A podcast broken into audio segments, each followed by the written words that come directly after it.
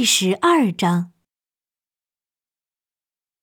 有个名副其实的酒鬼住在第三颗行星上。小王子虽然没在那颗行星上逗留太久，但他却感觉非常伤心。小王子看到酒鬼不吭声地坐着，身前散落着一些酒瓶子。“你在干嘛呢？”他开口问道。在喝酒，酒鬼看起来郁郁寡欢。为什么喝酒呢？他继续问道。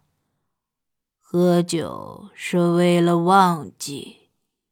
酒鬼回道。为了忘记什么呢？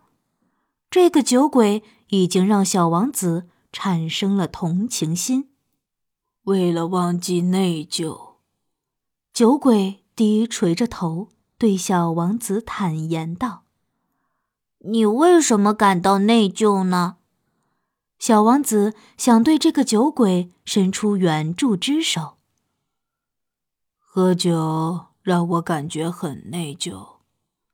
说完后，酒鬼就再也没有说话。小王子一脸迷茫的走了。大人们实在太奇怪了。踏上旅途的小王子再一次喃喃自语道。